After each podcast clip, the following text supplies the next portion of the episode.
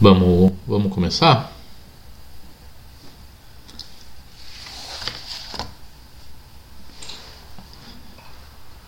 Vamos. Já, já, estamos prontos? Já estamos todos? Já. Já sim. Começa pela Arielle, depois é a Vanusa, depois sou eu, depois é o André e o Edgar. Acho que essa é a sequência de hoje. Ok. Eu vou começar então. Tô dando para ouvir? Sim. Tá, a minha parte é da escrituração, que é o, o jeito que a gente deve escrever no, no, nos processos, né? Nos autos, no, em tudo. Artigo 80. Na lavratura de atos, termos, requisições, ordens, autorizações, informações, certidões ou traslados que constarão de livros, autos de processos, autos de processo ou papéis avulsos, excluídas as autuações e capas, serão observados os seguintes requisitos. Então, em tudo que, que vai dentro do, dos livros e dos autos de processo ou em papéis avulsos, a gente vai seguir essa escrituração.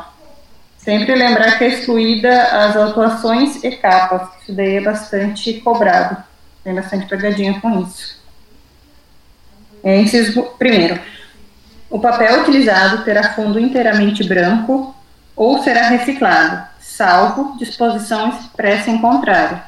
Então, pode ter outra cor, se tiver disposição. É, inciso 2. A escrituração será sempre feita em vernáculo preferencialmente por meio eletrônico, com, com tinta preta ou azul indelével. Desculpa, gente, eu fui tossir. É, vernáculo é a linguagem culta, sem ter estrangeirismo, gírias, essas coisas.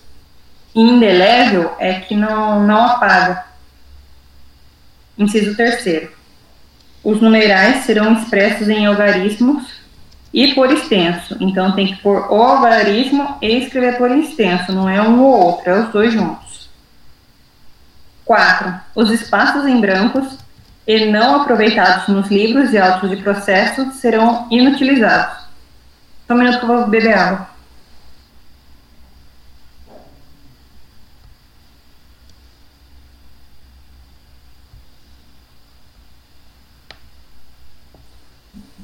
Desculpa. 5. As assinaturas deverão ser colhidas imediatamente após a lavratura do ato ou termo e identificadas com o nome por extenso do signatário. Então, fez o ato, já pega a assinatura e põe o nome por extenso. Artigo 81. Este artigo é geralmente dessa parte, esse e o próximo que é evitada e vedada, sempre cai. Tá? Inclusive caiu na última prova de 2018. Artigo 81. Na escrituração serão evitadas as seguintes práticas: entrelinhas, erros de digitação, omissões, emendas, rasuras ou borrões. Eu vou ler já o parágrafo primeiro, porque ele vai retornar para ele nas autoridades previstas no inciso primeiro, far-se-ão as devidas ressalvas antes da subscrição do ato de forma legível e autenticada. Então, eu escrevi errado, eu vou fazer a ressalva que eu, fulano tal, certifico da fé que tinha um erro e escreve novamente. Seria isso? Ou não precisa pôr esse eu, fulano tal, certifico da fé? Alguém sabe dizer? Eu acho que tem que colocar quem fez, viu? Quem fez o erro. O então, eu, Arielle Rosseto, certifique e dou fé ou só, só colocar eu errei? Eu acho que tem que colocar o que você errou, né? Tá. É, inciso segundo. Anotações de sem efeito.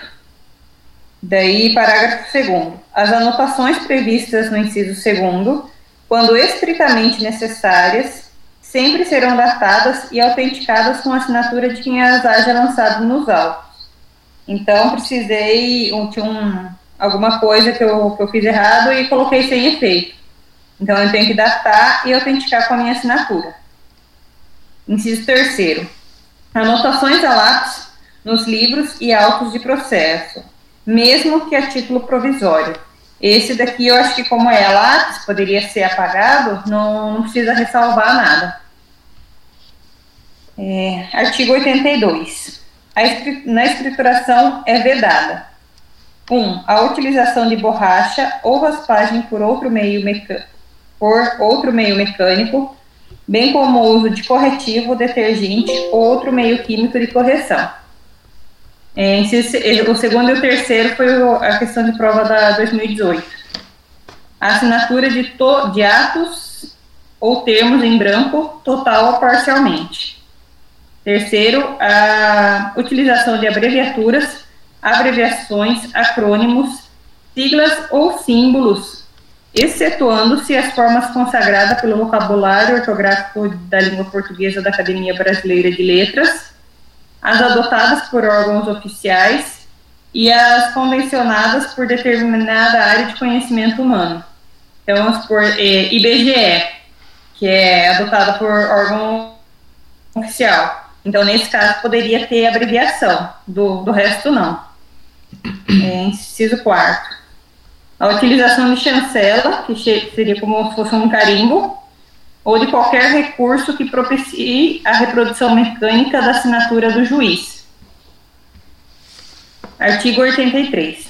A escrituração de termos, atos e papéis em geral observará os critérios da clareza, objetividade e síntese sem descuidar da perfeita individualização de pessoas, fatos ou coisas quando necessário.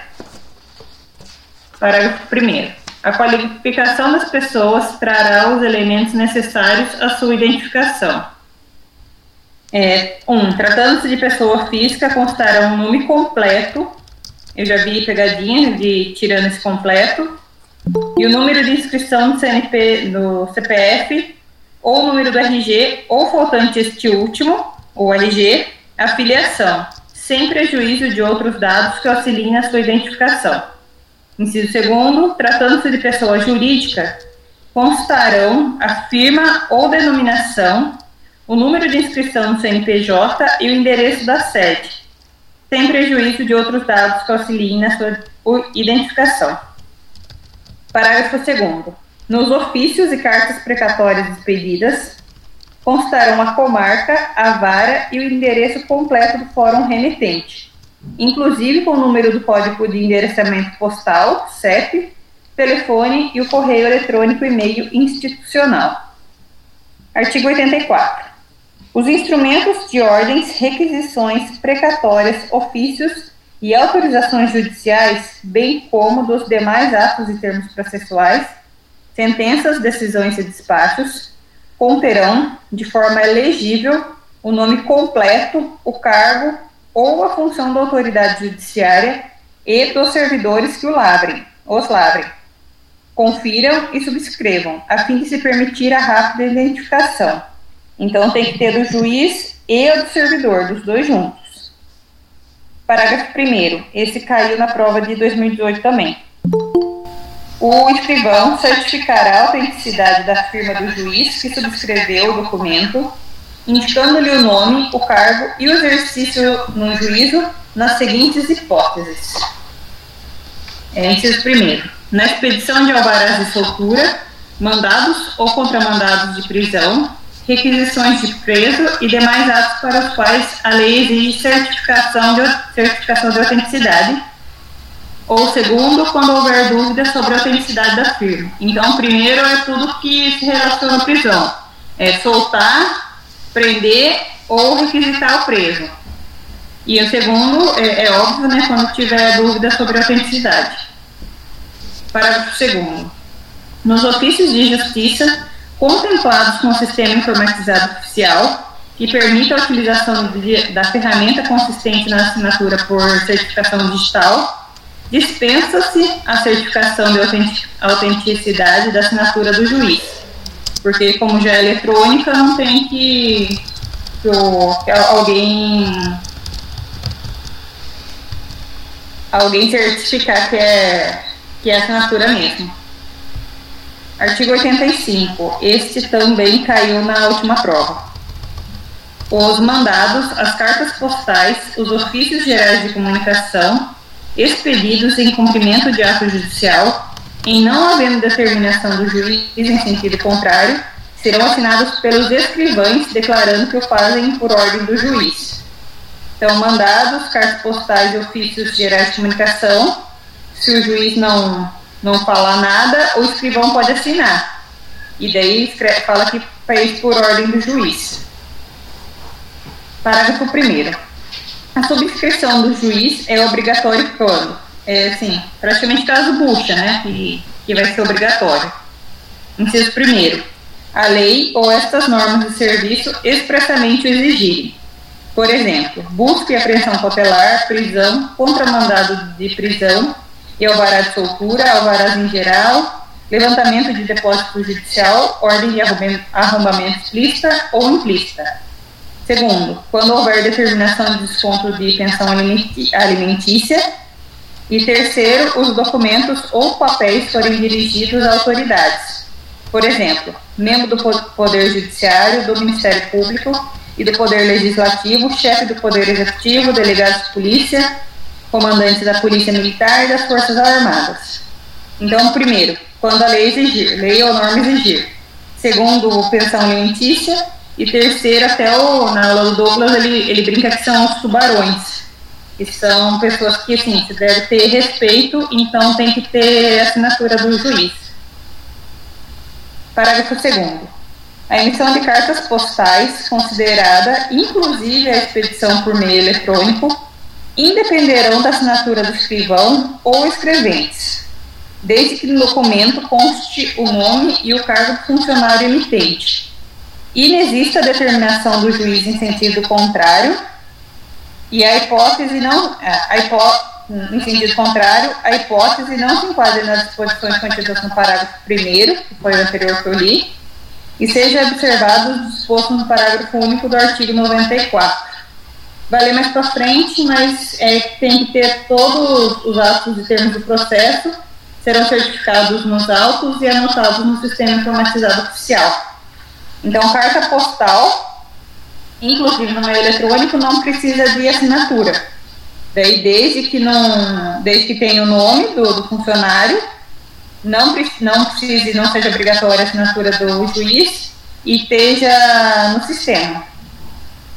Artigo 86. As disposições previstas nessa seção, relativas à escrituração em meio físico, aplicam-se no que couber a escrituração no sistema informatizado oficial, especialmente, inciso primeiro, no cadastramento de dados, segundo, na movimentação processual e terceiro, na lavratura e expedição de documentos, seja ou não juntados a autos de processo.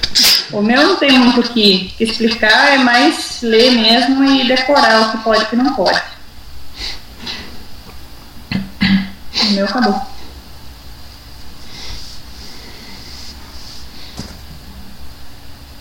Tá ótimo, obrigada.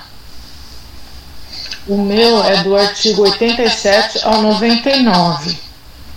Também não tem muito o que explicar, não. É bem, eu achei bem fácil de assimilar. Vamos lá então. Eu vou falar da autuação, abertura de volumes e numeração de feitos. Artigo 87. Ao receber a petição inicial ou a denúncia, o ofício de justiça providenciará em 24 horas a autuação nela afixando a etiqueta que gerada pelo sistema informatizado e oriundo do distribuidor atribui número ao processo e traz outros dados relevantes. Então, esse caso é no processo físico, que quando a petição inicial ou a denúncia ela é autuada, ela tem um prazo de 24 horas para o ofício de justiça autuar. e nele vai ter que fixar a etiqueta que vai gerar automaticamente pelo sistema informatizado. É o distribuidor que faz o cadastro do processo no sistema, para que o número deste possa ser gerado pelo sistema informatizado. Então, primeiro, o advogado da parte peticiona junto ao Poder Judiciário, o distribuidor faz o cadastro no sistema, do sistema é feita a distribuição e é de maneira igualitária entre as varas competentes. Não dá para saber em qual vara vai cair. Então, cai numa vara, numa determinada vara que eles chamam de ofício de justiça, essa vara vai pegar a petição inicial, vai atuar o processo, afixando a etiqueta e gerada pelo sistema. E aí a gente não pode esquecer que o ofício judicial tem um prazo de 24 horas para fazer isso. É dispensada a lavratura de certidão no interior dos autos da atuação do registro do processo.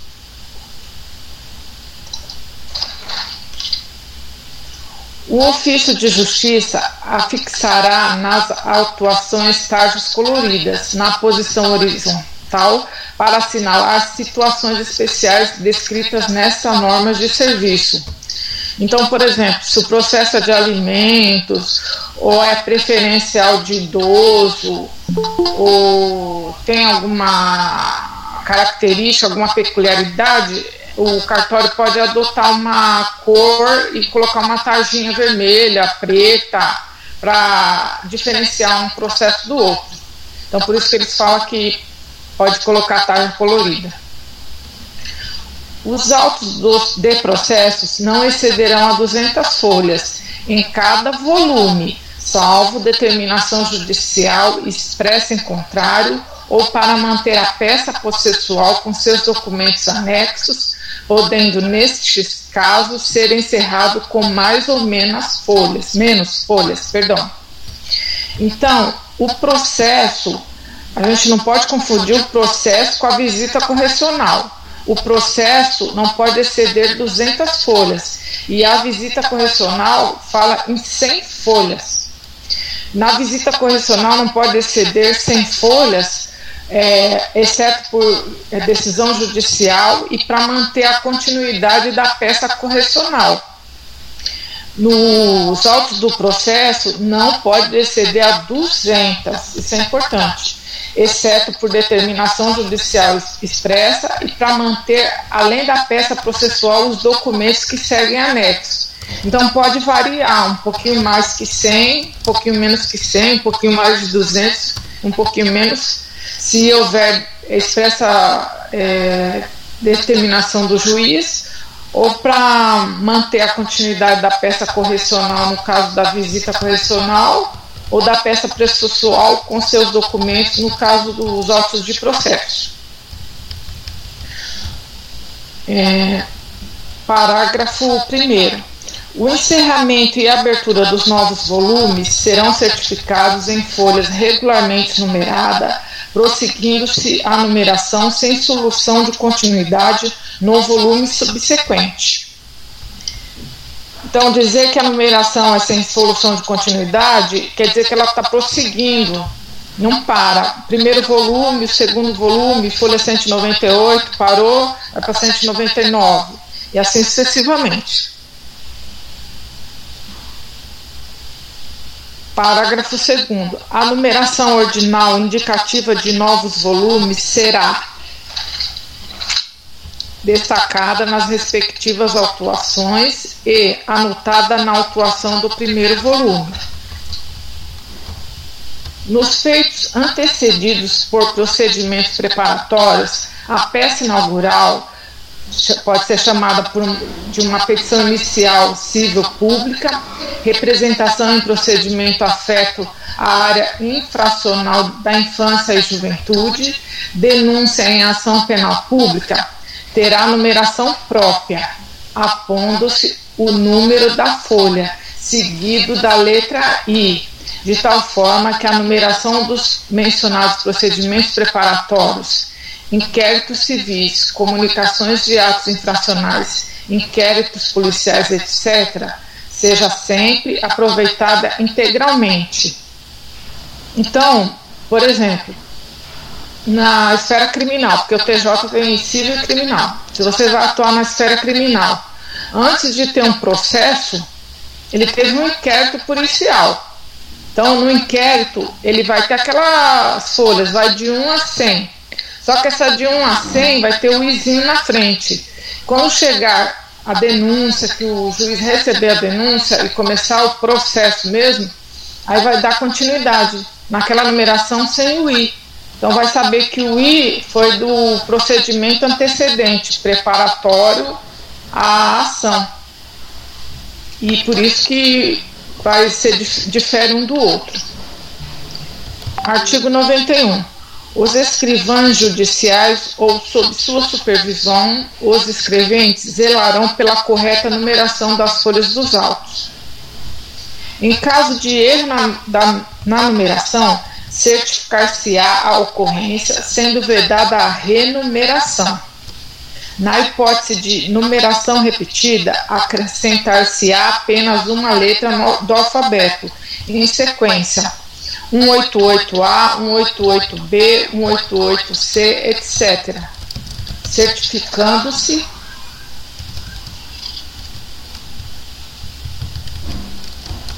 Agora, da recepção e juntada de petições dos atos e de termos judiciais e das cotas nos autos.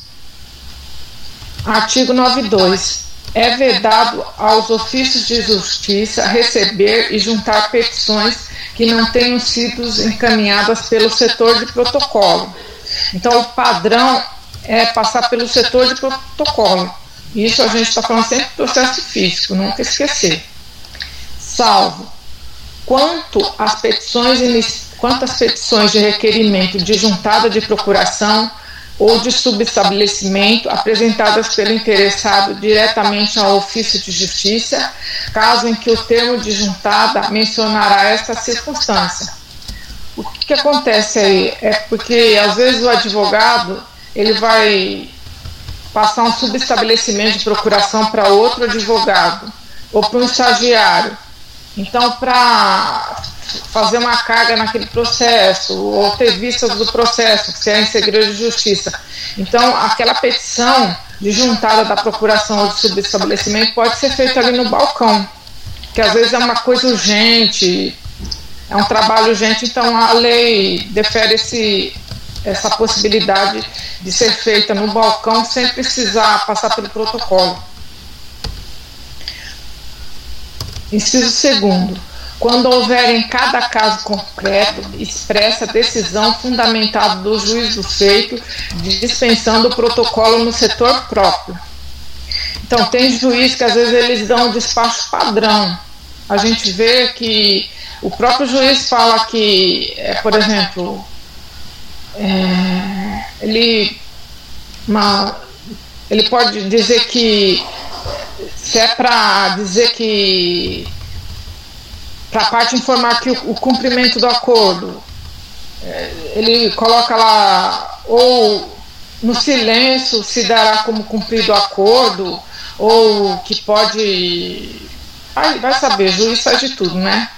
Que pode protocolar aquela aquela é, quitação do acordo na, no ofício judicial e dispensa o protocolo, mas ele pode colocar isso em ata, colocar num despacho isso de forma fundamentada, o juiz do feito, e vai dispensar o protocolo no setor próprio. Isso pode acontecer, tem juiz que faz isso, para ser mais célere né, o trabalho. Então, artigo 93 por ocasião da juntada de petições e documentos, ofícios recebidos, laudos, mandados, precatórias, etc., lavar-se-á o respectivo termo de juntada. Parágrafo 1. Para a juntada, na mesma oportunidade de um ou mais petições ou documentos, será confeccionado um único termo de juntada com relação das peças Parágrafo 2. É vedado o lançamento de termo de juntada na própria petição ou documento a serem encartados aos autos.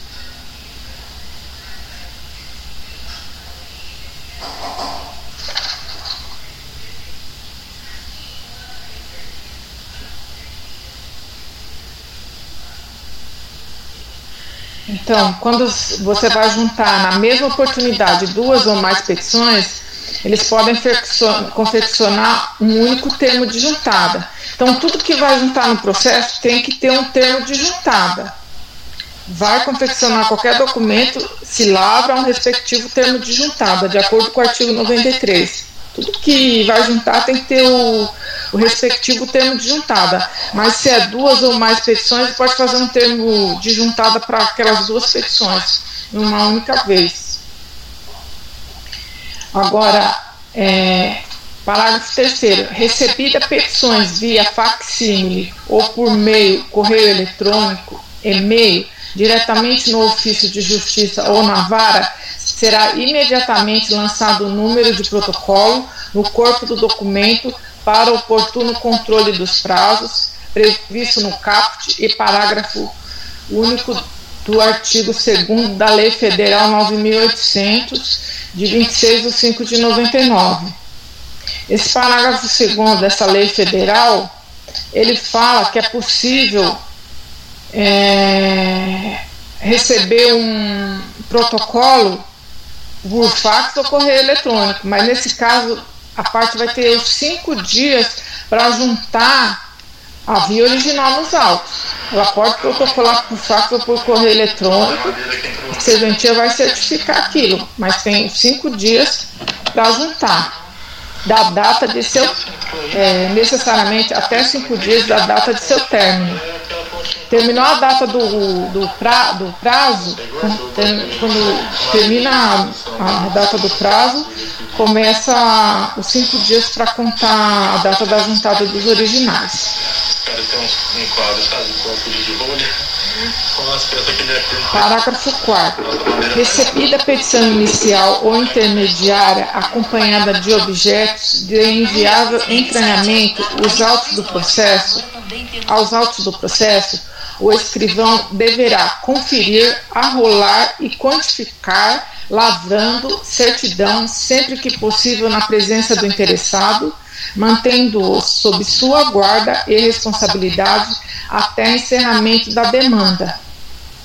Então, sempre que houver um objeto a ser entranhado no processo, é, pode ser aí, eles colocam como exemplo material de trabalho, ferramenta de trabalho, se envolver uma relação de, de, trabalho, de prestação de serviço, alguma coisa, tem que entregar uma chave, é despejo por falta de pagamento, tem que entregar uma chave, e vai, não dá para juntar isso no processo. Então o escrivão vai lavrar.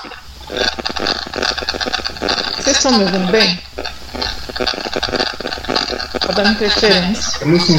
Sim. Sim. Ah. Então. É, se alguém é, devolver a chave de um imóvel, por exemplo, cabe ao escrivão conferir, arrola aquilo, quantifica, lava a certidão e guarda, mantém sob sua guarda até encerrar o processo, entrar em julgado e resolver aquele processo. Artigo 94. Todos os atos e termos do processo serão certificados nos autos e anotados no sistema informatizado oficial. Parágrafo único. Dispensa-se a certificação e anotação de que trata o caput com relação à emissão de documento que passa a fazer imediatamente parte integrante dos autos, ofícios expedidos, mandado, etc. Por original por cópia, rubricado pelo emitente. A data constante do documento deverá corresponder à de sua efetiva emissão. Então, se ele não vai precisar certificar nos autos, quando se tratar de um documento que já faz parte integrante do processo. Por exemplo, vai oficiar o INSS, vai é uma expedição de um ofício, é um mandado de intimação, um mandado de citação, já vai ficar uma cópia no processo. Então, por que, que ele vai certificar que se pediu aquele documento? Se, se aquele próprio documento vai ficar uma via no processo ali. Então, isso por si só, o próprio documento, ele já vale por si só. Então, a gente não pode esquecer de que a certificação da atuação e do registro do processo no interior dos autos é dispensada nos termos do artigo 87. É dispensada a lavratura da certidão no interior dos autos da atuação e do registro do processo. Então, só para recapitular, não precisa certificar nos autos e anotar no sistema a emissão de documentos que passe a fazer imediatamente parte integrante dos autos, como, por exemplo, os ofícios expedidos e mandados. E também não precisa certificar no interior dos autos a autuação do processo e o registro, porque isso é feito pelo próprio distribuidor, então é automático. Artigo 95.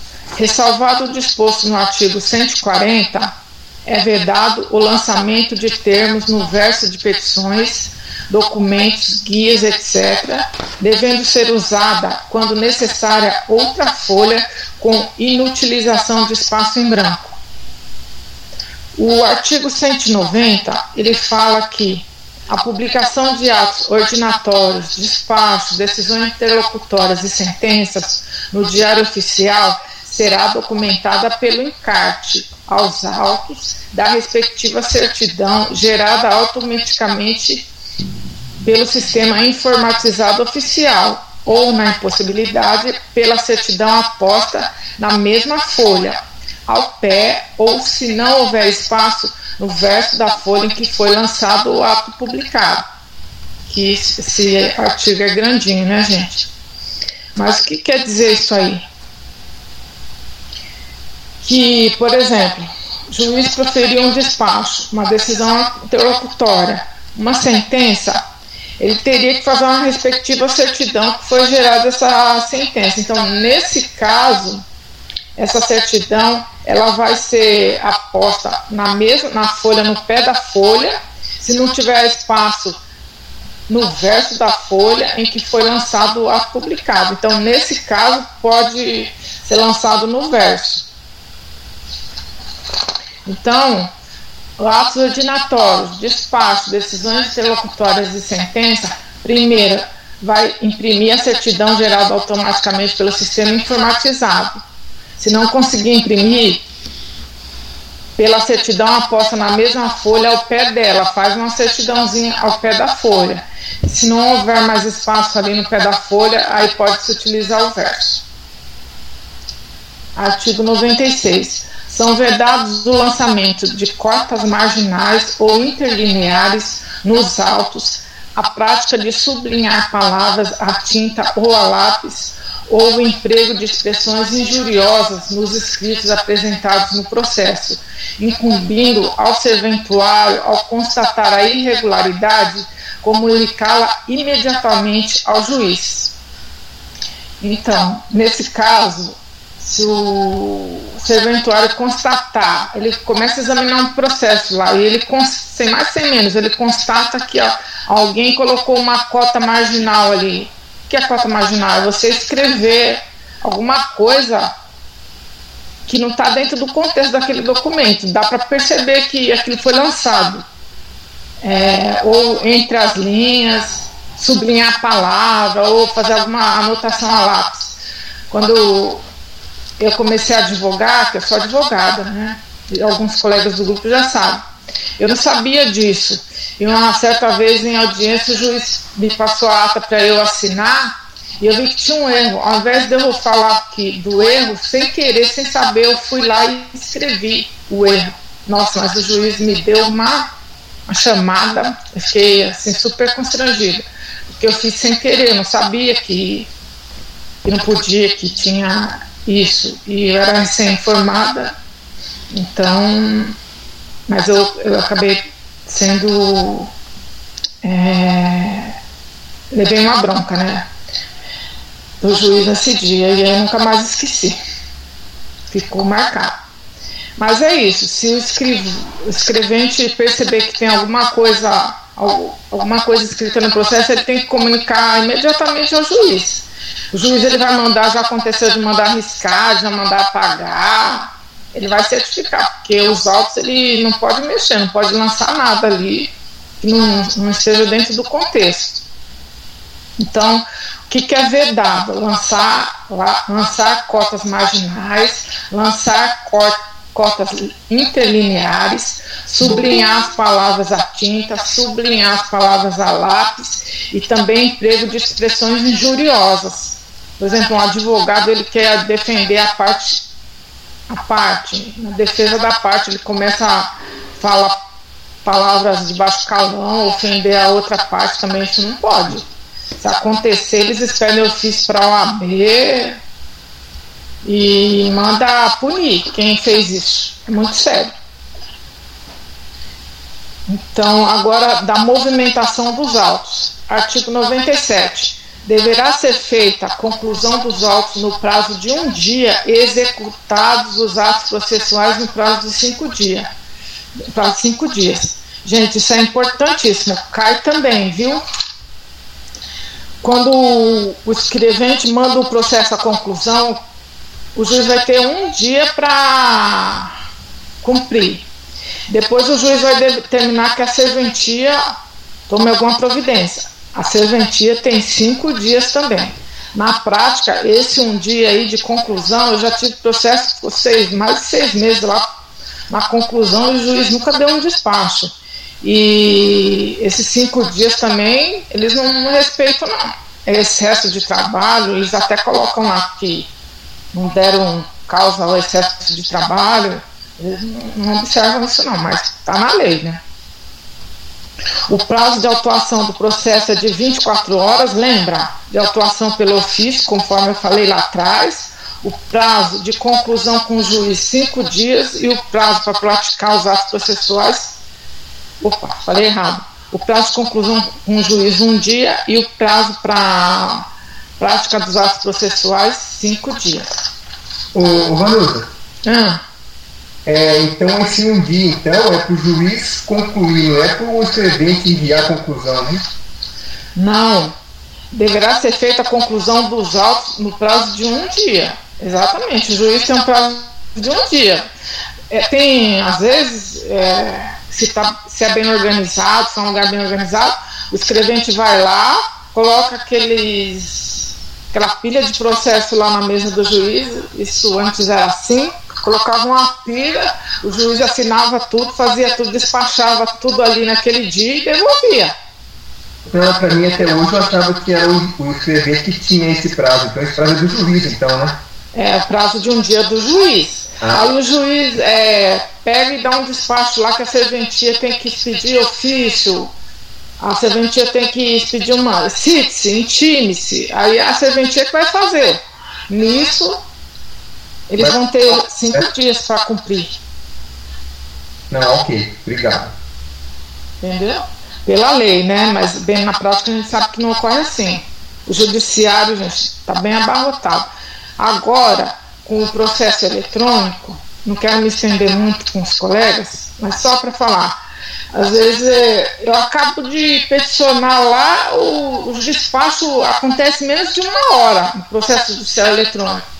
E antigamente demorava seis meses, oito meses. Nossa, quando era físico era terrível. E agora eles trabalhando em home office, as coisas estão acontecendo bem rápido. Dá gosto, viu? Trabalhar assim. Se, se continuar assim, vamos ver. Agora, é, o arti, é, parágrafo 1. Os juízes atenderão preferencialmente a ordem cronológica de conclusão para proferir sentença ou acórdão. Então, a ordem cronológica é aqueles que vão chegando primeiro, depois os, os, assim sucessivamente, né? Parágrafo 2 O escrivão atenderá preferencialmente a ordem cronológica de recebimento para publicação e efetivação dos pronunciamentos judiciais. Então, o atendimento dos juízes e do escrivão. Aí, cada parágrafo fala de um deles.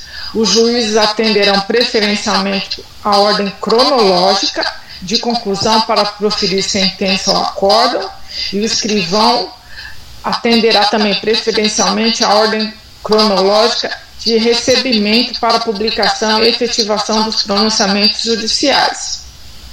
Parágrafo 3.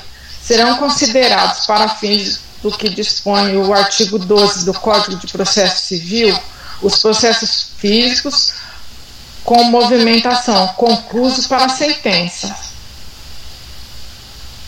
Recapitulando, o artigo 12 do CPC diz que os juízes e os tribunais atenderão preferencialmente a ordem cronológica de conclusão para proferir sentença ou acórdão. Às vezes a gente ia lá no balcão e pedia para o serventuário, ai, me ajuda aqui, meu processo está parado. Por favor, dá uma, uma ajudinha aí. E não, nem sempre tinha, não tinha jeito mesmo não. Ficava na pilha lá esperando chegar a vez. Demorava, demorava. Acontecia bastante. Artigo 98. Constarão dos termos de movimentação dos processos a data do efetivo encaminhamento dos autos e, sempre que possível, os nomes, por extenso, dos juízes, representantes do Ministério Público, advogados ou daqueles a que se referiram Parágrafo 1. São vedados, sob qualquer pretexto, termos de conclusão ou de vista sem data ou ainda a permanência dos autos em cartório depois de assinados os respectivos termos.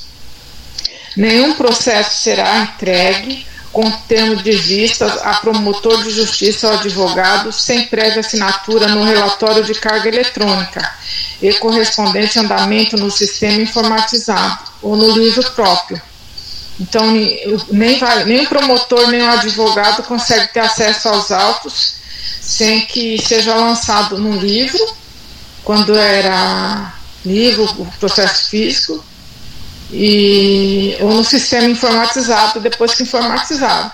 E hoje não se faz mais carga do processo porque é tudo eletrônico. Salvo engano, é de 2012, 2013 para cá que os processos passaram a ser 100% eletrônico. Parágrafo 3.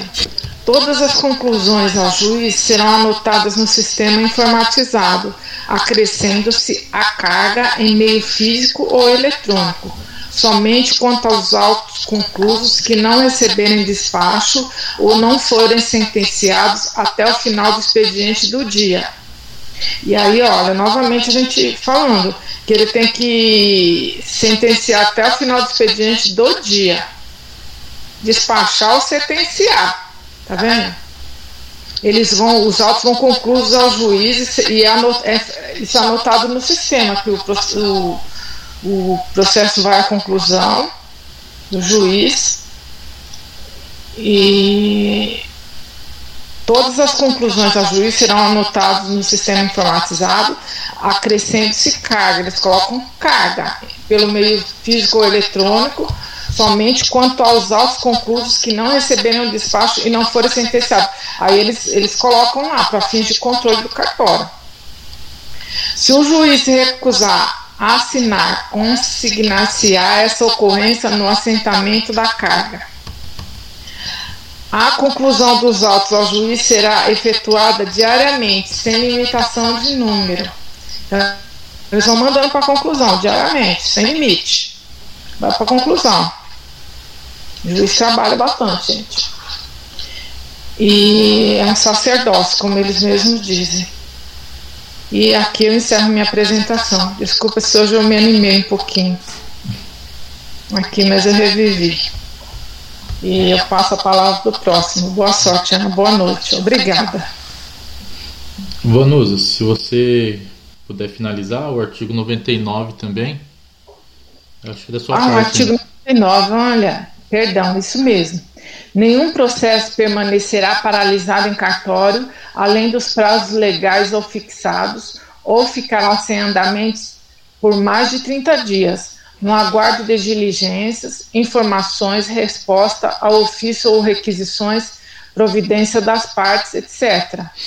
Então o processo ele não pode ficar parado sem andamento por mais de 30 dias, mas ele ficava, gente. Na lei está falando que não pode, mas ele ficava. Decorrido o prazo de 30 dias, o ofício de justiça reiterará a diligência uma única vez e, em caso de não atendimento, será aberta a conclusão ao juiz para as providências cabíveis. Um exemplo que eu tive lá, que eu tenho até hoje, o processo está dependendo de liberar o dinheiro para a parte. Tem que oficiar o Banco do Brasil para o Banco do Brasil transferir a conta, o, o valor para a conta do juiz. Só que já oficiou o Banco do Brasil umas três vezes. E o Banco do Brasil não responde. Então, até agora, faz mais de um ano que a pessoa está aguardando para levantar o valor que já foi pago, mas o Banco do Brasil não responde que, que fez a transferência. E agora, o que acontece aqui? Se depois de 30 dias o juiz perceber que a parte não cumpriu aí, ele pode expedir um, um ofício com pena de desobediência. Se o banco não cumprir, ele pode ser até preso e responder por crime de desobediência. Então é isso, gente. O processo não fica parado. O escrevente tem que sempre olhar, reiterar uma única vez e se não for atendido já já certifica e manda para o juiz a conclusão para o juiz tomar as providências cabíveis. E aqui eu encerro. Agora eu passo a palavra para o próximo. Beleza, Vanusa. Alguma dúvida?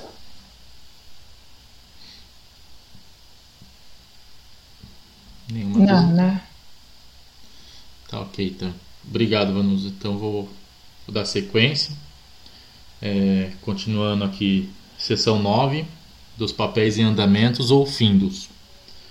Os papéis em andamentos ou findos serão bem conservados e, quando for o caso, encadernados, classificados ou catalogados, aplicando-se, quando ao seu descarte, o disposto no parágrafo 2 do artigo 74. Foi que a gente viu já na, na aula da semana passada. Como descartar, né? É, seção 10 das certidões. Artigo 104. A expedição de certidões em breve relatório ou de inteiro teor compete exclusivamente aos ofícios de justiça, somente aos, aos ofícios de justiça que expedirão certidões, em breve relatório ou inteiro teor. Parágrafo 1. Sempre que possível, as certidões serão expedidas com base nos assentamentos constantes do sistema informatizado, cabendo ao escrivão dar a sua fé pública do que nele constar ou não admitida de qualquer forma a consulta aos autos de processos em andamentos ou findos, livros ou papéis a seu cargo, caso em que designará o número e a página do livro ou processo onde se encontra o assentamento. Parágrafo 2.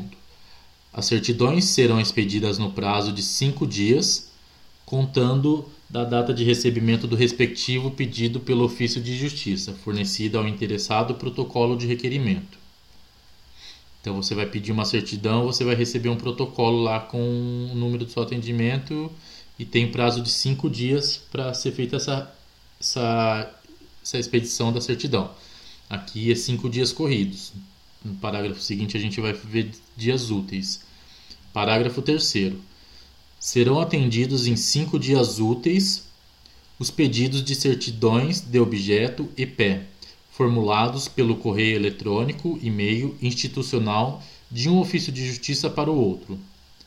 A certidão será elaborada e encaminhada pelo ofício de justiça diretamente à unidade solicitante. Então aqui como que eu fiz para assimilar isso daqui, né? Certidão, ah, essas certidões de objeto e pé ela é uma certidão um pouco mais complexa, né? Então, para ela precisa ser cinco dias úteis, né? Que daí acaba que conta, se tiver um sábado domingo, você acaba tendo um pouco mais de tempo. As demais certidões, cinco dias corridos, tem que ser mais rápido. É... E aqui, pelo que eu entendi, é... essas certidões de objeto e pé, ela é pedida pelo ofício de justiça. Então é o ofício de justiça que vai pedir para o outro e aí vai ser comunicado entre eles aí, vai ser um vai enviar para o outro essa certidão de, de objeto e pé. Parágrafo 4 Essa certidão de objeto e pé, eu nunca tinha ouvido falar dela, né? Aí no concurso que eu, que eu tomei posse aí por último pediram ela, não sabia o que que era. Aí fui dar uma olhada para ver o que que é. Que é uma certidão que é, que ela mostra os processos que tem é, os processos, o objeto do processo, né? Então esse objeto seria do objeto do processo que teria no nome de tal pessoa e o pé, né, em que pé que anda, qual é o, a situação, qual que é o andamento desse processo. Basicamente eu entendi que é isso, a certidão de objeto e pé. Se alguém tiver algum outro complemento, souber de alguma outra forma.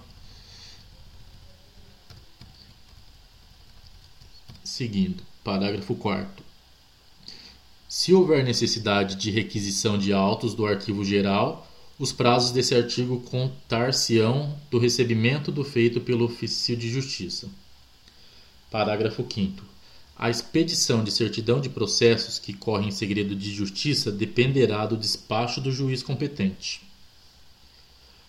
Artigo 104-A. A requerimento escrito do credor Tratando-se de decisão judicial transitada em julgado que reconheça a existência de obrigação de pagar quantia certa ou alimentos, expedir-se-á certidão de teor da decisão para fins de protesto extrajudicial, a qual deve indicar. Então, aqui vai falar tudo o que vai constar nessa, nessa certidão, que é nome, número do número de inscrição do cadastro no Ministério da Fazenda, que é o CPF ou CNPJ, é, no Registro Geral de Identidade, RG, ou no Registro Nacional de Estrangeiro, que é RNE, e o endereço do credor. O inciso segundo é os mesmos documentos do devedor. Inciso terceiro, valor do processo judicial. Não, número do processo judicial. O quarto é o valor da dívida. E o quinto é a data em que, após intimação do executado, decorreu o prazo legal para pagamento voluntário. Então aqui é os dados do credor, os dados do devedor, número do processo, o valor da dívida e a data. Parágrafo 1. As certidões serão expedidas no prazo de três dias, contados da data do recebimento do respectivo pedido pelo ofício de justiça.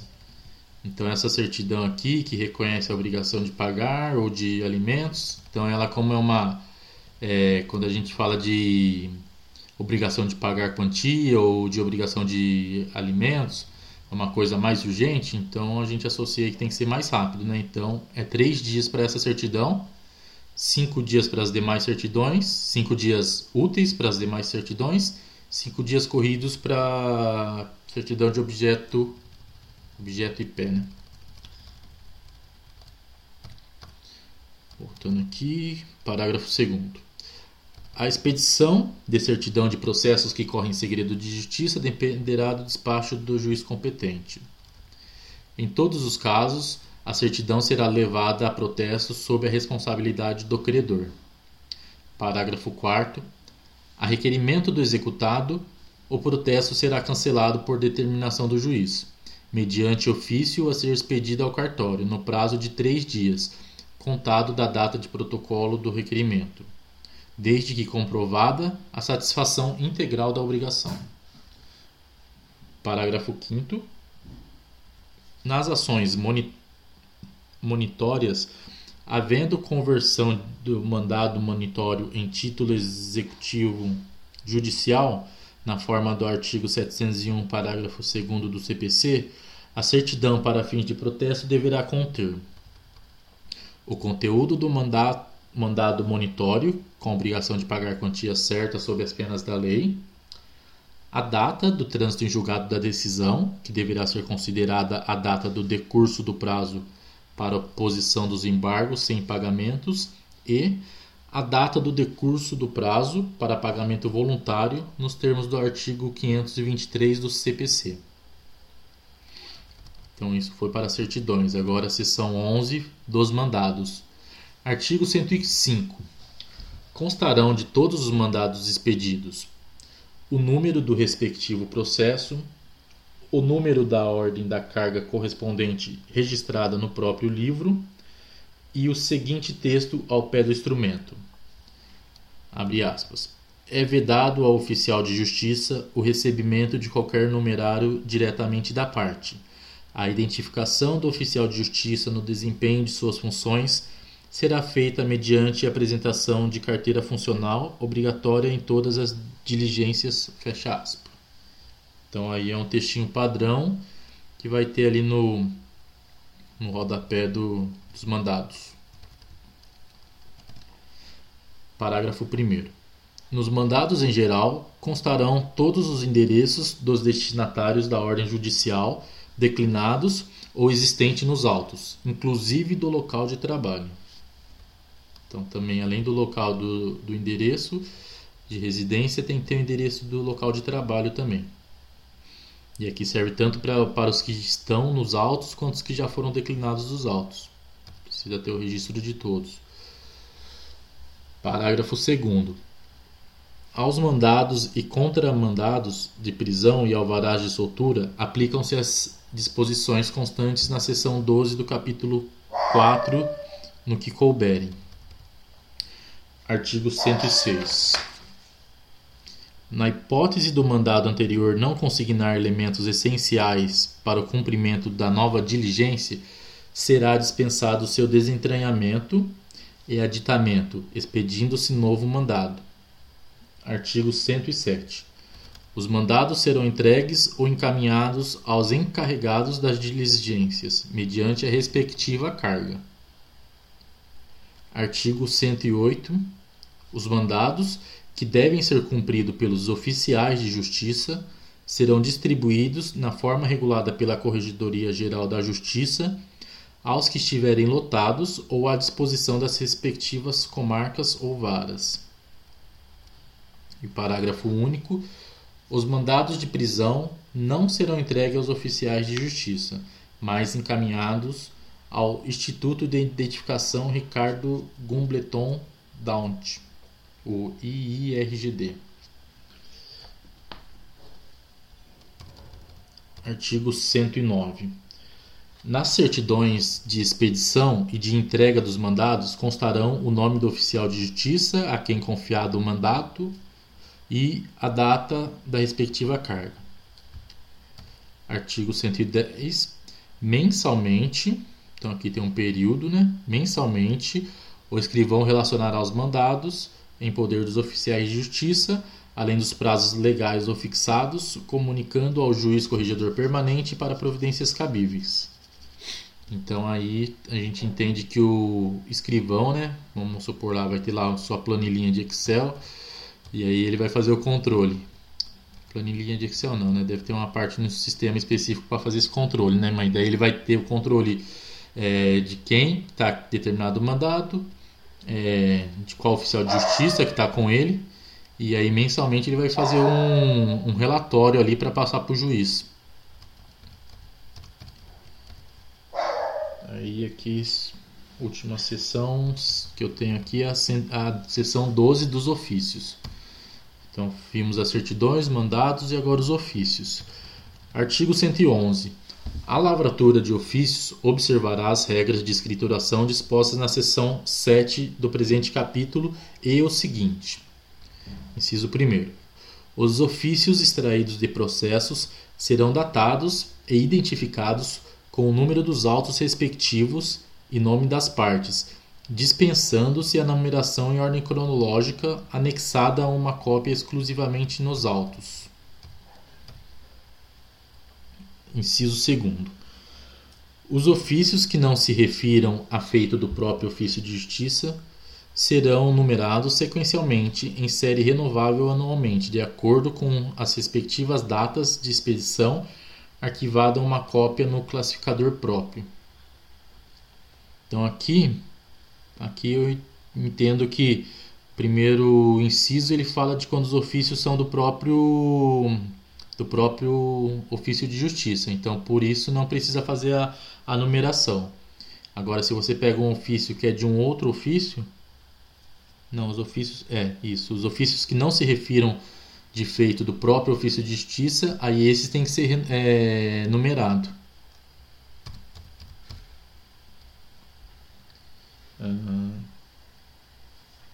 Isso. Aí a minha parte aí. Próxima parte é o André, sessão 13. Posso só lembrar uma coisa? Pode, claro. Esse artigo 11 aí, eu acho que vale a pena a gente destacar o dispensando-se, porque ele foi alterado recentemente, né? E antigamente era com numeração sequencial, e agora dispensa essa numeração.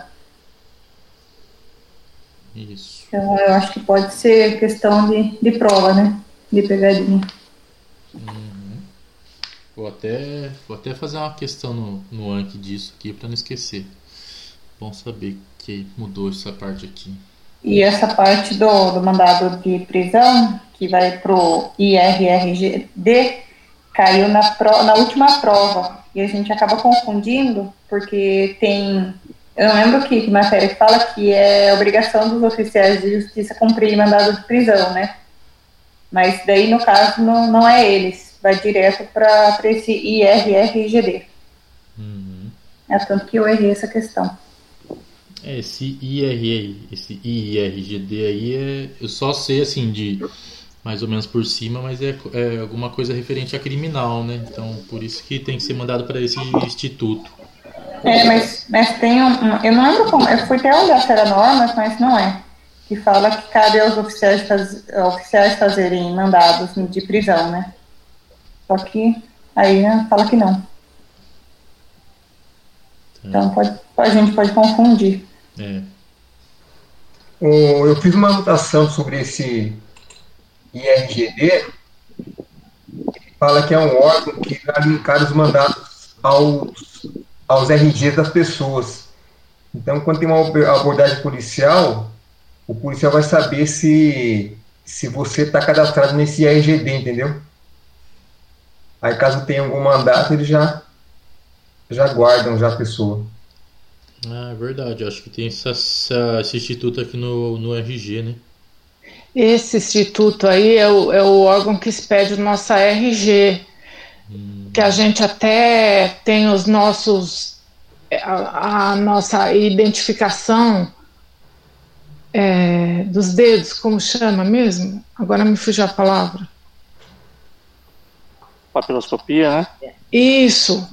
Lá fica a nossa identificação, é no IRGD.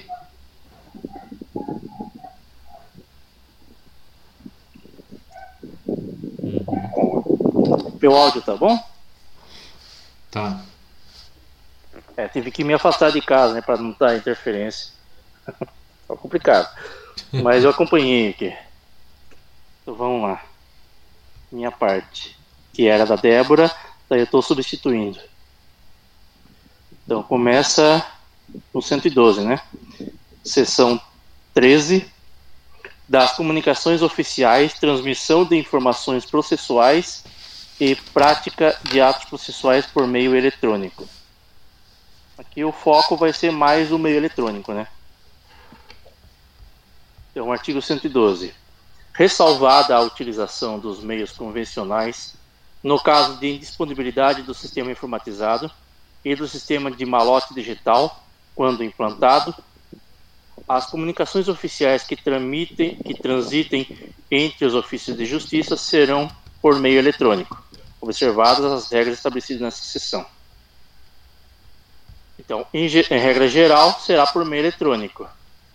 Quando né, houver disponibilidade, poderá ser feito por malote. É isso que eu entendi lá da aula do professor do NEAF, né? Que é do meio convencional. É basicamente isso, né? Ou é por meio eletrônico, é,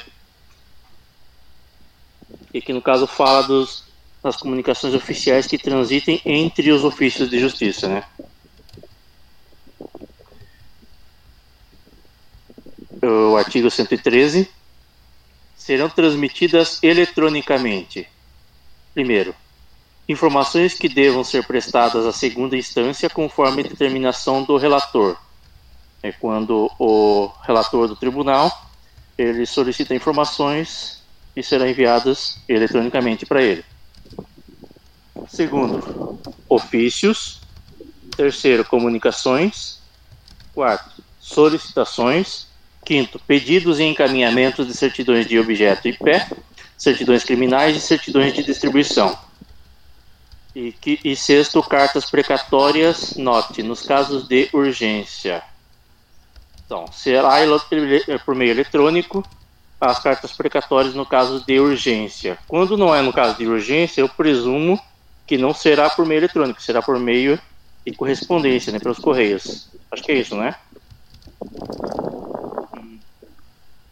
O artigo 114. A transmissão eletrônica de informações e documentos será realizada por dirigente, escrivão judicial, chefe de sessão e escrevente técnico judiciário, que é o nosso caso, né? É, 115. Ah, e um detalhe que o professor falou lá, aqui não tem estagiário, então ele não pode fazer essa transmissão de mensagem eletrônica, tá? E outra, é, a pessoa ela será identificada, usará seu e-mail institucional, que vai ser citado aqui no 115, e-mail institucional próprio e não da, da, do ofício de justiça que está lotado. Aqui o artigo 115 vai falar disso, né? O remetente da comunicação eletrônica deverá, primeiro, utilizar seu correio eletrônico, seu e-mail institucional, e não da unidade em que, que lotado para enviar a mensagem. Então vai ter o da unidade. Eu não sei direito qual, qual, é, a, qual é o prefixo ou sufixo que usa para para e-mail. Acho que é arroba jus alguma coisa, não é? E daí tem o da tjsp.jus. Arroba tjsp.jus, só isso? É. .br? É, eu acho que só jus. Ah, ponto é. jus, tá certo. Pode ter o BR, não sei, eu anotei só tjsp.jus. Tá certo. Obrigado. Então vai ter o da comarca, ou da, da unidade que eu estou lotado, por exemplo. Vou passar um carro aqui. É, passou um Fusca. Continuando. É, então vai ter da, da unidade que estou lotado. É, exemplo, é, aqui minha cidade é Itapetininga. Itapetininga, arroba, é, tjsp.jus, né? Daí vai ter o meu e-mail institucional. André Medeiros, arroba, tjsp.jus, né? Então eu vou usar o meu e-mail próprio, institucional ok? E segundo, preencher o campo para com o endereço eletrônico da unidade destinatária, sem novidade, né? E o campo assunto com o número do processo e a especificação de uma hipótese lá do 113, né? Que são seis situações: informações, ofícios, comunicações, solicitações. Tá certo. É... Então, aqui tem o número do processo, que tem que colocar no campo assunto e a especificação dessa, de uma dessas hipóteses, né? Daí no o inciso terceiro, digitar no corpo do texto da mensagem eletrônica os dados do processo. É, olha aqui, o número do processo está aqui de novo. Ele está tanto no assunto quanto no corpo do, do texto. Aqui vai ter que ter o número do processo, a unidade judiciária, a comarca e o nome das partes, a autora e a ré. E o endereço do correio eletrônico, e-mail institucional da unidade em que lotado. Então, eu vou enviar com o meu e-mail institucional próprio. Só que no corpo da mensagem eu vou ter que colocar o e-mail institucional da unidade onde estou lotado. Ok? Quarto, juntar aos autos cópia da mensagem eletrônica enviada, dispensadas a impressão e a juntada de anexos que consistirem em peças do processo, ou quando a mensagem não se referir a feito do próprio ofício de justiça, é, arquivá-la no classificador correspondente. Então, que a gente viu lá atrás, né? E quando não é feito do próprio ofício de justiça, ele será arquivado em classificador próprio, né?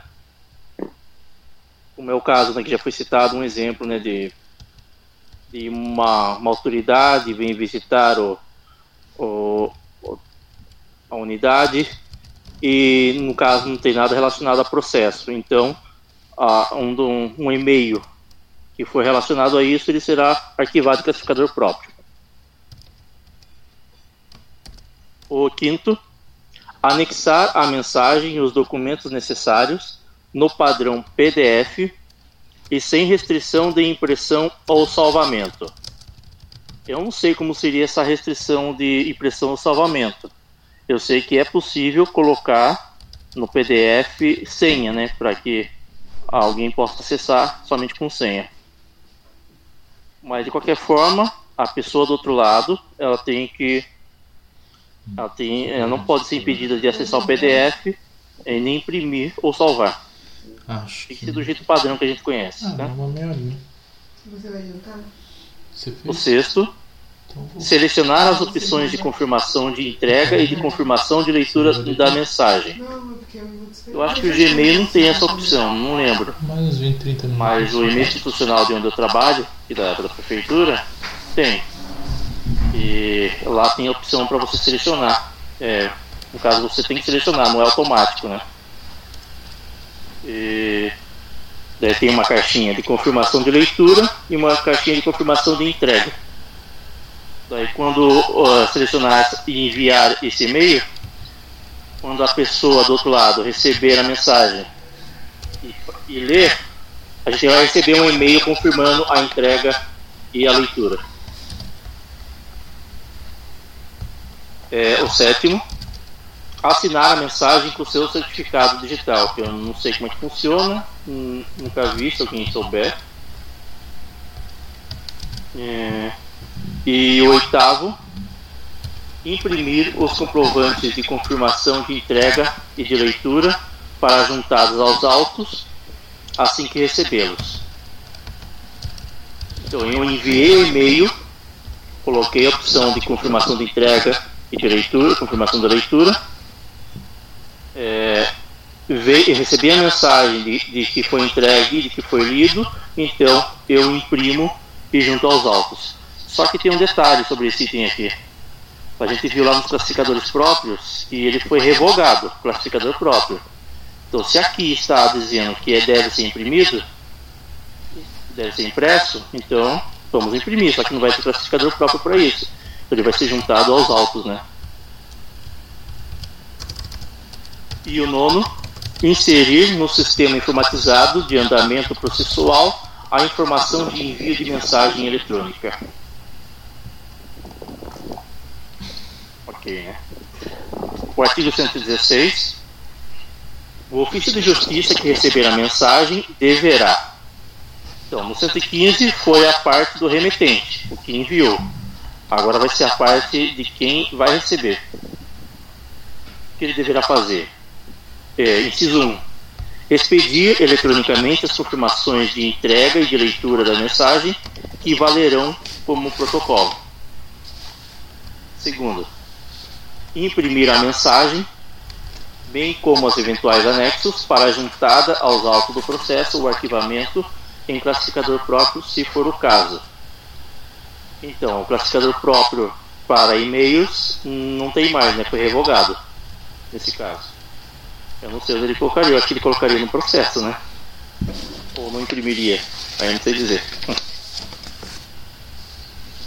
É, terceiro, inserir no sistema informatizado de andamento processual a informação de recebimento da mensagem eletrônica, se for o caso.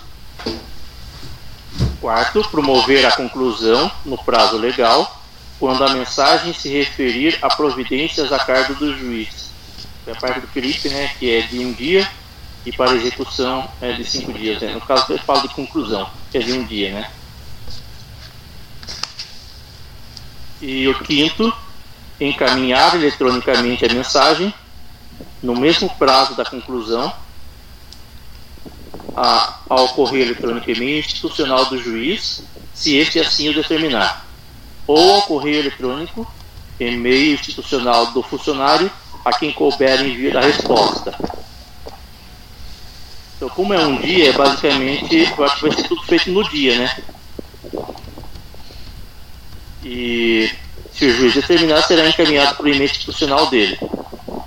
Ou então, vai para o e-mail institucional do funcionário que remeteu a mensagem original. Ah, não, desculpe. É, é o funcionário que está responsável para o envio da resposta. Então, acredito eu que deve ter um funcionário que deve ler os e-mails e, e enviar a resposta, não é? Por favor, avise. Ô André, eu acho que nesse caso aí é quando o assunto se refere a, a algum funcionário de uma sessão que cabe a ele responder, entendeu? Sobre certo assunto. Então acho que não é só a pessoa que vai responder, é a pessoa que tem ciência do assunto, entendeu? Aí vai para o e-mail dela para ela responder. Tá certo. Mas no caso, esse funcionário que está falando é de, de, da outra comarca ou da, da, do remetente original? Não, eu acho que é a pessoa que recebeu, né? Por exemplo, você me mandou um e-mail, por exemplo. Eu recebo, imprimo a mensagem, faz tudo que você falou aí. Aí, se por acaso é o juiz que precisa responder essa mensagem, ele responde. Mas, por exemplo, ele pediu uma, uma, uma, uma outra coisa que não tem que ser o juiz que possa responder. Uma outra pessoa pode responder do ofício, entendeu? Um, um secretário, um chefe de secretaria. Aí você envia para o e-mail dele para que ele responda. Ah, tá. ele, é, ele é o responsável por, por envio da resposta, né? É, dependendo do assunto, né? Assim que eu entendi também, tá? Não tenho. Ah, tudo bem. Então, ah, pelo que dá para ver aqui, a gente não vai enviar diretamente para o remetente. Vai ser ou para o juiz ou para esse responsável pelo envio da resposta, né? Então, 117. Eu tô na rua aqui só para avisar porque para não dar interferência se ficar em casa. é, a resposta aos e-mails deverá ser dada eletronicamente, cabendo ao juiz a quem a mensagem houver sido encaminhada nos termos do inciso 5 do artigo 116. É, esse último que a gente acabou de ver, né? Ou ao funcionário encarregado do envio da resposta preencher no campo para o endereço do correio eletrônico da unidade cartorária do remetente da mensagem original.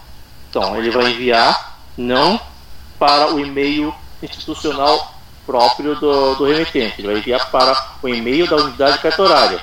Esse e-mail ele vai achar no campo, no, no assunto, no assunto não, no corpo da mensagem, né? Ele vai achar esse e-mail.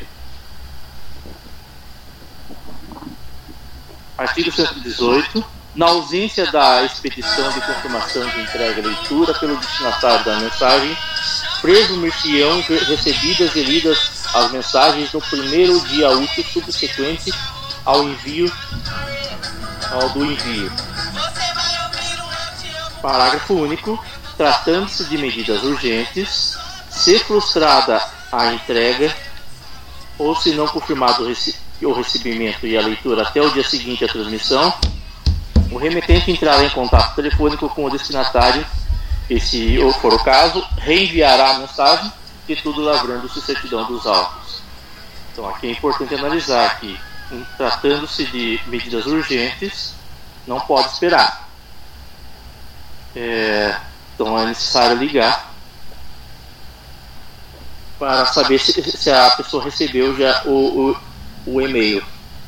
É que no caso fala é, presumição recebidas e lidas as mensagens no primeiro dia útil subsequente do envio, se não for urgente, né? Agora, no caso, se hoje é sexta-feira, é, eu não posso esperar até segunda-feira, no caso de, de, medidas urgentes, eu não posso esperar até segunda-feira para poder telefonar lá para perguntar se ele, se recebeu o e-mail. No caso, eu acredito eu que vai ser, é, eu vou ligar ainda hoje para confirmar o recebimento, né? E daí, em outro caso que não for urgente, daí pode ser feito no primeiro dia útil seguinte, ou seja, de sexta para segunda. Mas no, no sábado, será que não poderia ligar para quem está lá no, no, plantão? É, funciona no sábado também? É, Mas o primeiro dia útil, mas o primeiro dia útil que eu entendo não é sábado e domingo. Ah, mas dia útil, é, então seria segunda mesmo, né? É. E se for facultativo e feriado, vai pra quarta. É. E daí no caso dos urgentes, eles não podem esperar.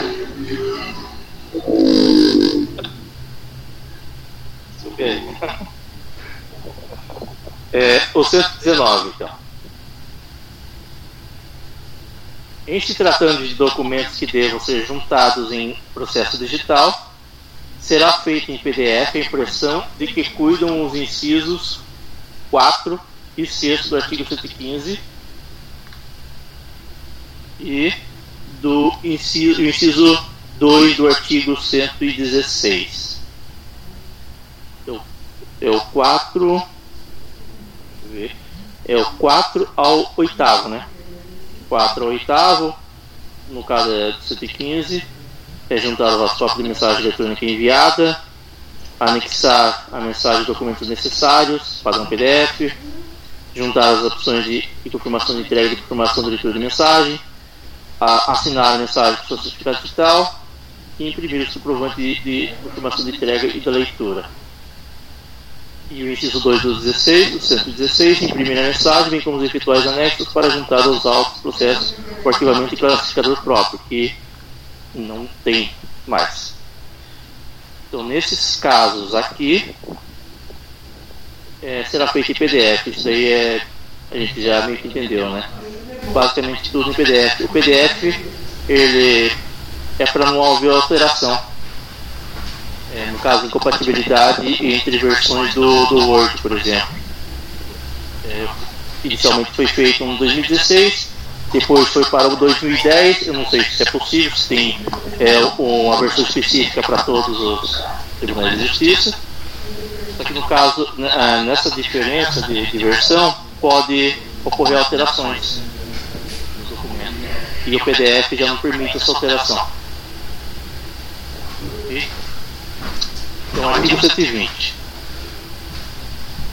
Nos casos de inoperância do certificado digital ou enquanto não for disponibilizado, o remetente materializará o documento em papel, colherá a assinatura, digitalizará o documento assinado e enviará como anexo da mensagem eletrônica.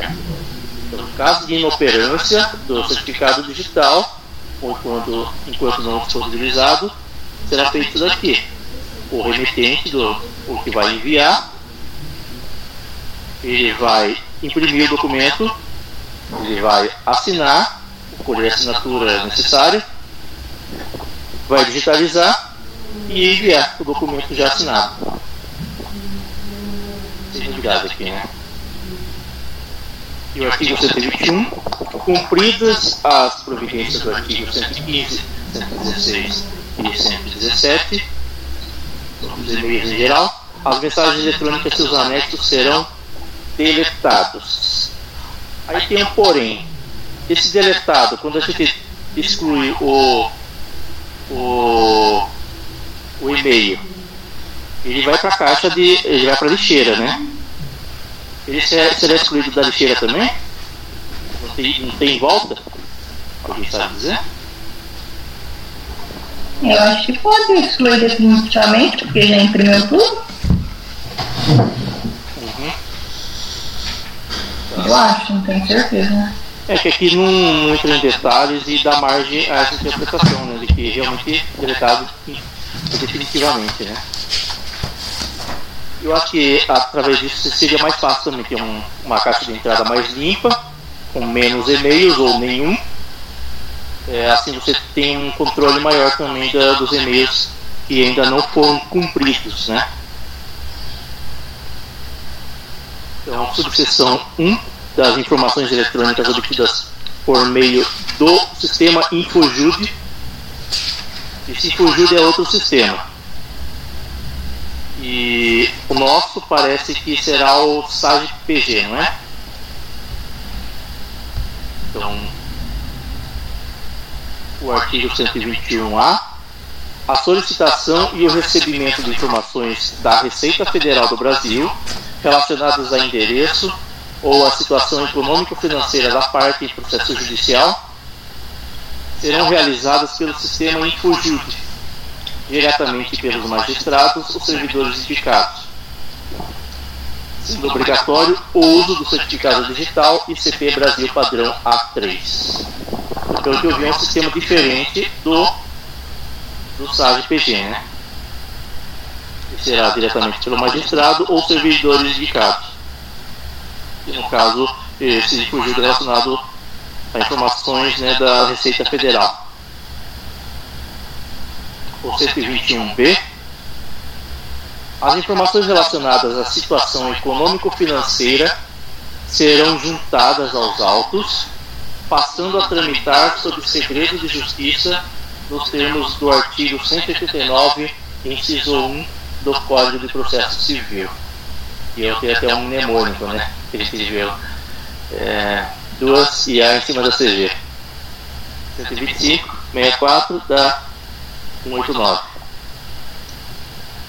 Então, nesses casos aqui, as informações relacionadas à situação econômico-financeira serão juntadas aos autos, passando a tramitar sob segredo de justiça. Pelo que eu entendi aqui, eles não ficarão em classificador próprio, né? eles vão direto aos autos por causa do segredo de justiça. E o 121C serão igualmente juntadas aos autos as informações que versarem apenas sobre o endereço da parte não será necessária limitação sobre o segredo de justiça. Quando fala apenas do endereço da parte, ele será juntado aos autos e não ficará é, sob o segredo de justiça. Basicamente isso, né? Alguma questão envolvida, alguma dúvida? Aqui acaba a minha parte. Ô André. Oi. É,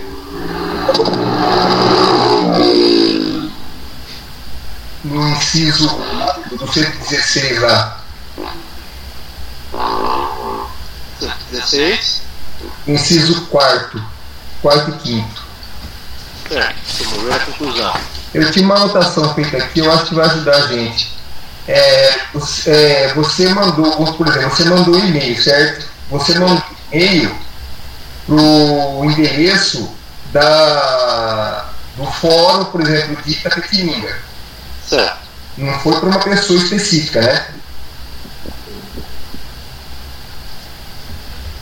Não, foi para a unidade, né? Não é para a pessoa específica. É. Então, aí o que acontece? Chegou na unidade esse e-mail, se for, por exemplo, uma, um pedido que corra de um processo de justiça, quem vai liberar vai ser o juiz.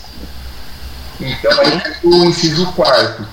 No quinto, quando ele fala correio eletrônico do funcionário, pode ser que é responsável por emitir uma certidão de objeto de pé, por exemplo. Uhum. Entendeu? Não é o texto do 4 e do 5. Então, o 4 ele fala de promover a conclusão, né? Daí o 5 fala de outra coisa, então. É, o 5 ele fala de uma certidão de objeto de pé, por exemplo. Entende que o, o juiz não precisa se meter, entendeu? O próprio funcionário da justiça pode emitir certidão. Só que o 5 ele também cita o mesmo prazo da conclusão. É só o prazo mesmo, não tem nada a ver com a conclusão. Eu acho que é, o mesmo, eu acho que é só o mesmo prazo, né? Tá certo. Tá bom. É isso aí. Próximo é o de guerra. É. Bom. Seção 14. Das cartas precatórias, rogatórias e arbitrais. A carta precatória será confeccionada em três dias, servindo uma delas de contrafé. Parágrafo 1. O pagamento da taxa judiciária devida em razão do cumprimento deverá ser demonstrado até o momento da distribuição, mediante a juntada da primeira via original do respectivo comprovante de recolhimento. Parágrafo 2. Quando o ato deprecado for a citação, será instruída com tantas cópias da petição inicial quantas sejam as pessoas a citar.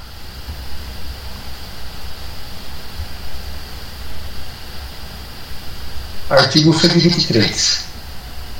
Constatando que o ato pode ser cumprido em endereço de jurisdição diversa daquela constante da carta precatória, ou ainda que o endereço originário pertence a outra jurisdição, deverá o juiz deprecado encaminhá-la ao juízo competente, comunicando tal fato ao juízo deprecante.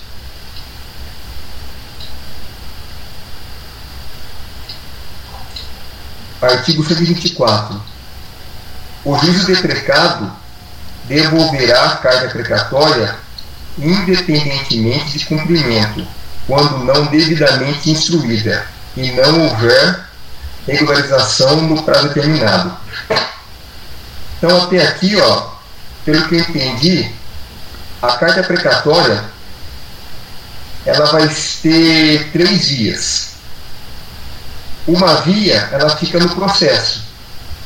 A outra via ela vai para o juiz deprecado. E a terceira via vai para o oficial de justiça, para ele cumprir a carta precatória. Porém, a carta precatória vai ter que estar instruída, ou seja, ela vai ter que estar acompanhada do que? Daquela guia de recolhimento de diligência que nós vimos lá semana retrasada lá. Aquela guia para o oficial de justiça, para ele, ele, ele receber, para ele bancar as custas. E também, por exemplo, se for uma precatória para citação, vai ter que ter, junto com a precatória, vai ter que ter a petição inicial também. Caso não tenha a GRD ou a petição inicial, o juiz deprecado ele pode devolver a carga sem cumprir ela, tá?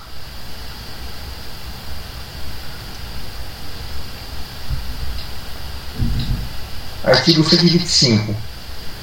As cartas precatórias não serão autuadas, ou seja, não vai ser colocada capa na carta precatória.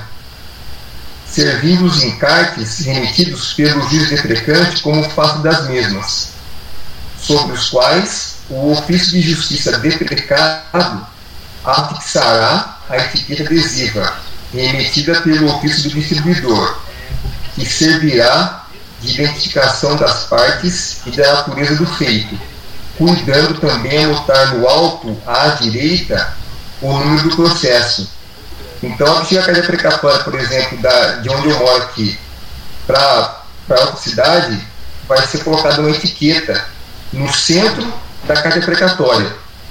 E nessa etiqueta vai constar a identificação das partes, a natureza do feito, e do lado direito da precatória vai ter o número do processo. Artigo 126. As cartas precatórias, quando possível, servirão como mandado. Por isso que tem três dias, tá? Porque se for necessário, uma vai ser, como, vai ser usada como mandado. Artigo 127.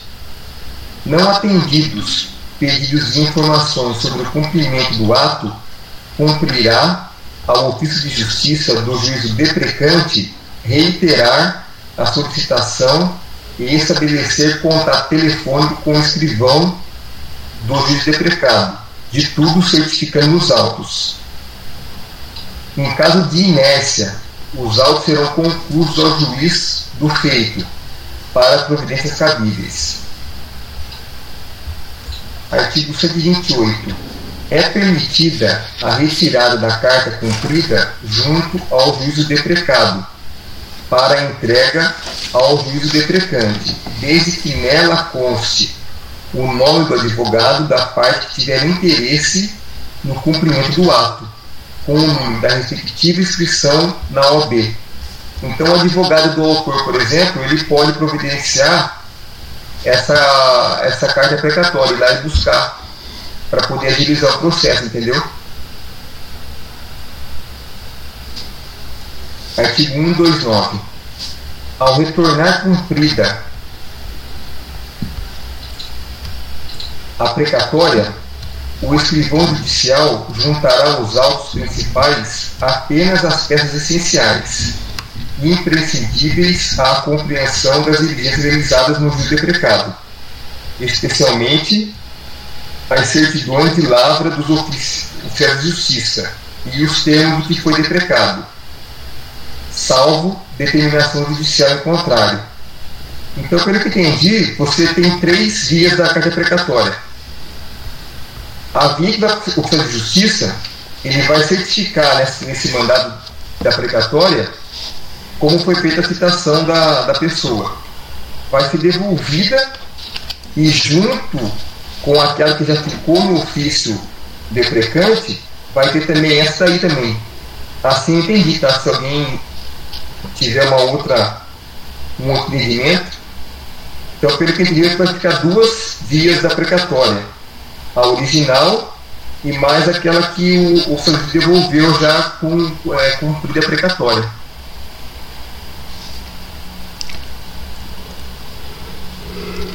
Artigo 130. Havendo urgência, transmitir-se-á a carta precatória por facsímile, fax, telegrama, telefone, radiograma ou correio eletrônico, e-mail, observando-se as cautelas previstas nos artigos 264 e 265 do Processo Civil e nos artigos 354 e 356 do Código Processo Penal. Parágrafo único. A via original da carta não será encaminhada ao juiz deprecado, será encartada aos autos juntamente com a certidão de sua transmissão. É, o professor me falou que antigamente, como é que funcionava?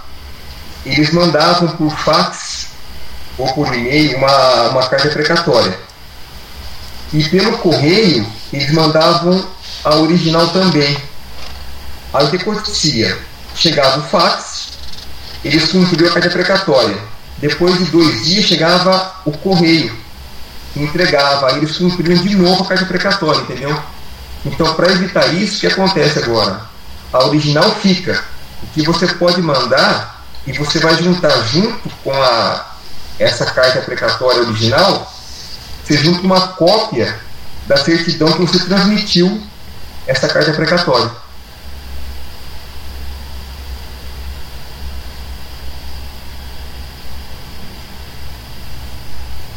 É, a via original da carta não será encaminhada ao juiz deprecado, será encartada aos autos juntamente com a certidão de sua transmissão. Tão logo ocorra o pedido de confirmação de seu teor, por parte do juiz destinatário. Isso aqui é interessante também, depois que a pessoa, ela, o juiz deprecado, ele recebe a carta precatória, ele liga confirmando se realmente você que enviou, entendeu? Para ter uma garantia que não foi nenhuma nenhuma, nenhuma, nenhuma, nenhuma fake, nenhuma coisa que uma, um terceiro mandou a precatória. Artigo 131. As cartas rogatórias cíveis e criminais serão expedidas conforme o procedimento, modelos e formulários aprovados e divulgados pela Corregedoria Geral de Justiça no sítio do Tribunal de Justiça na internet. Seção 15 das intimações. Artigo 132. A intimação dos atos e termos do processo ou de expediente administrativo far-se-á sempre que possível por meio eletrônico e mediante publicação no DJE. Parágrafo único. É vedado ao servidor dos ofícios de justiça prestar informações por telefone aos advogados, aos membros do MP, às partes e ao público em geral, acerca dos atos e termos do processo. Artigo 133. Os despachos e as interlocutórias, sentenças devem ser encaminhadas à publicação no BJE dentro do prazo máximo de três dias, a contar da devolução dos autos em cartório. Parágrafo único. O mesmo prazo deverá ser observado para fins de cumprimento da intimação por meio eletrônico.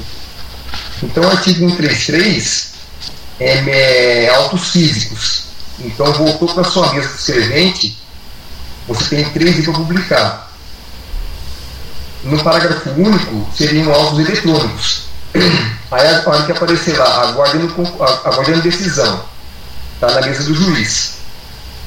A hora que mudar para aguardar, aguardar a providência do cartório, a partir que apareceu no sistema isso aí, começa a contar os três dias para poder publicar no DJE a decisão do juiz.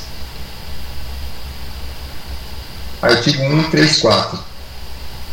As intimações de atos ordinatórios, despachos, decisões, interlocutórias, sentenças, qualquer que seja o meio empregado, consumar-se-ão de maneira objetiva e precisa, sem ambiguidades e omissões, e conterão número dos autos, objeto do processo, segundo a tabela vigente e nome das partes.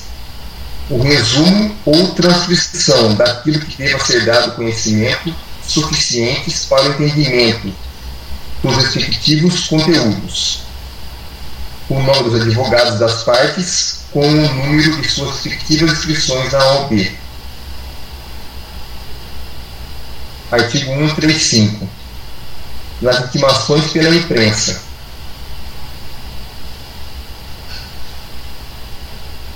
Quando qualquer das partes estiver representada nos autos por mais um advogado, o ofício de justiça fará constar o nome de qualquer subscritor da petição inicial, da contestação ou da primeira intervenção nos autos, com o número da respectiva inscrição na OB, a não ser que a parte indique outro ou no máximo dois nomes, ou indique o nome da sociedade de advogados a que seu advogado pertence. Inciso segundo. As decisões interlocutórias e sentenças serão publicadas somente na sua parte dispositiva. Atos ordinatórios, despachos de mero expediente serão transcritos ou resumidos, com os elementos necessários à explicitação do conteúdo, da ordem judicial, quem e sobre o que se deve manifestar, ter ciência, providenciar, etc. Parágrafo único. Será publicada apenas a parte dispositiva das decisões proferidas em procedimentos de natureza disciplinar ou em processo de dúvida, podendo o Corredor-Geral da Justiça, se entender necessário, determinar a sua publicação integral após o trânsito em julgado.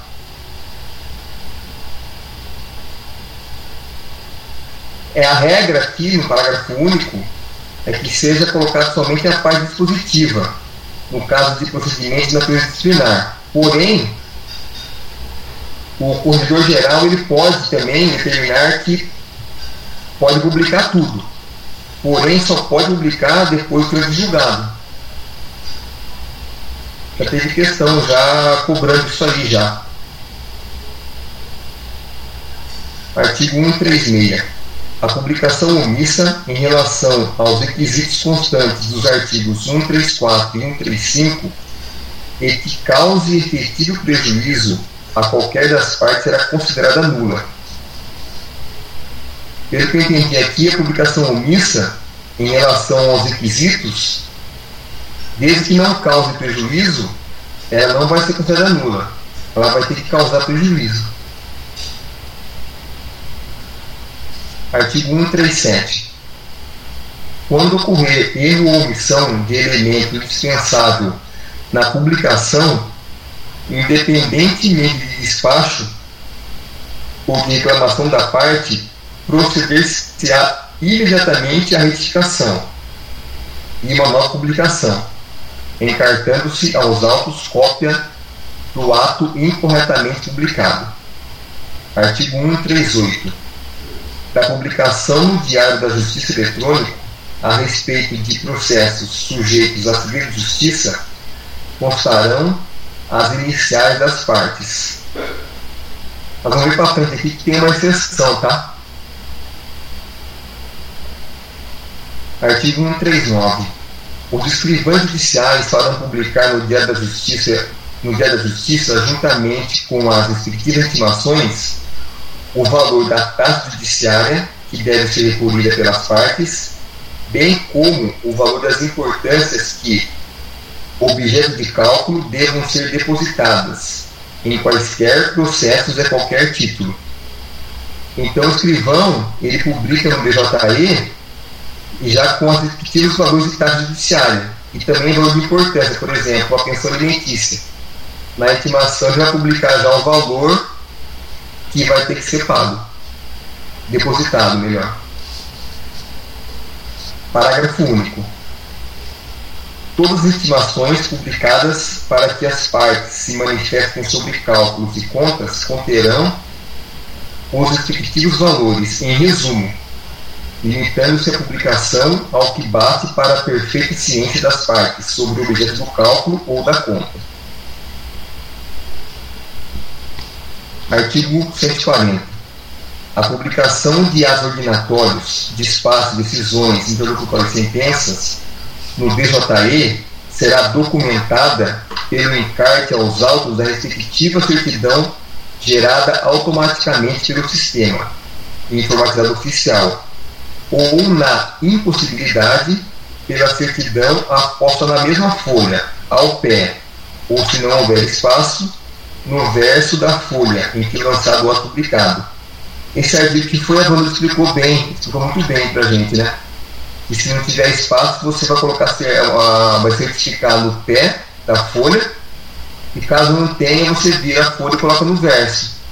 Esse é o único caso que pode escrever na petição inicial, por exemplo, entendeu? Parágrafo único. As publicações feitas no DJI comprovam-se mediante certidão, independentemente da juntada do exemplar impresso. Artigo 141. Nas intimações por edital. Inciso 1 Extraído o edital, conferido e assinado, serão autenticadas as respectivas folhas com a chancela do ofício de justiça, devendo o escrivão rubricar cada uma delas. A publicação de edital feita no DJE, na rede mundial de computadores, no sítio do respectivo tribunal ou na plataforma de editais do Conselho Nacional de Justiça comprovam-se mediante certidão independentemente também da juntada do exemplar impresso. A publicação digital em jornal de ampla circulação local será providenciada pela parte ou por agência de publicidade de sua escolha e comprovada nos autos mediante a juntada do exemplar original. Então, a pessoa interessada ela pode também publicar, porém ela vai ter que arcar com as despesas. E a comprovação que foi realmente publicado a intimação é, vai se dar quando você juntar aos autos o exemplar dessa publicação. Inciso 4. A entrega da minuta para fins de publicação, ou seja, a entrega do rascunho para publicar, sempre mediante recibo, recibo poderá ser feita a estagiário ou advogado com procuração dos autos. Aqui teve uma questão já do NEAF, já que ele colocou que as partes também podem, tá? E não, só pode ser feita pelo estagiário ou advogado com procuração, e não as partes. Parágrafo único. Quando o processo tramitar sob segredo de justiça, os editais de citação deverão conter o nome completo do réu, e apenas o conteúdo indispensável à finalidade do ato, sem as especificações da petição inicial, abreviando-se os nomes das demais partes envolvidas, a fim de resguardar o segredo de justiça. Então, isso aqui é uma exceção quando você tem segredo de justiça. Você normalmente coloca somente o, as iniciais do, da pessoa. Só quando a citação for por edital, você vai ter que colocar o nome completo. Porém, sem detalhar, entendeu? Só o nome completo só. Artigo 142. Caberá aos escrivães judiciais velar pelo adequado cumprimento das normas atinentes às publicações, ou as intimações por carta, conferindo diariamente seu teor, sem prejuízo da fiscalização ordinária dos juízes corregedores permanentes. Pessoal, aqui era a minha parte, tá? Se alguém tem alguma coisa para comentar, fiquem à vontade aí.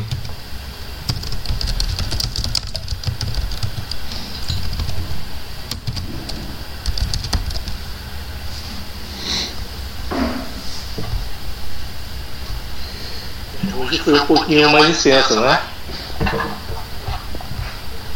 É, teve mais artigos, né? Era mais, mais É. extensos os artigos, né?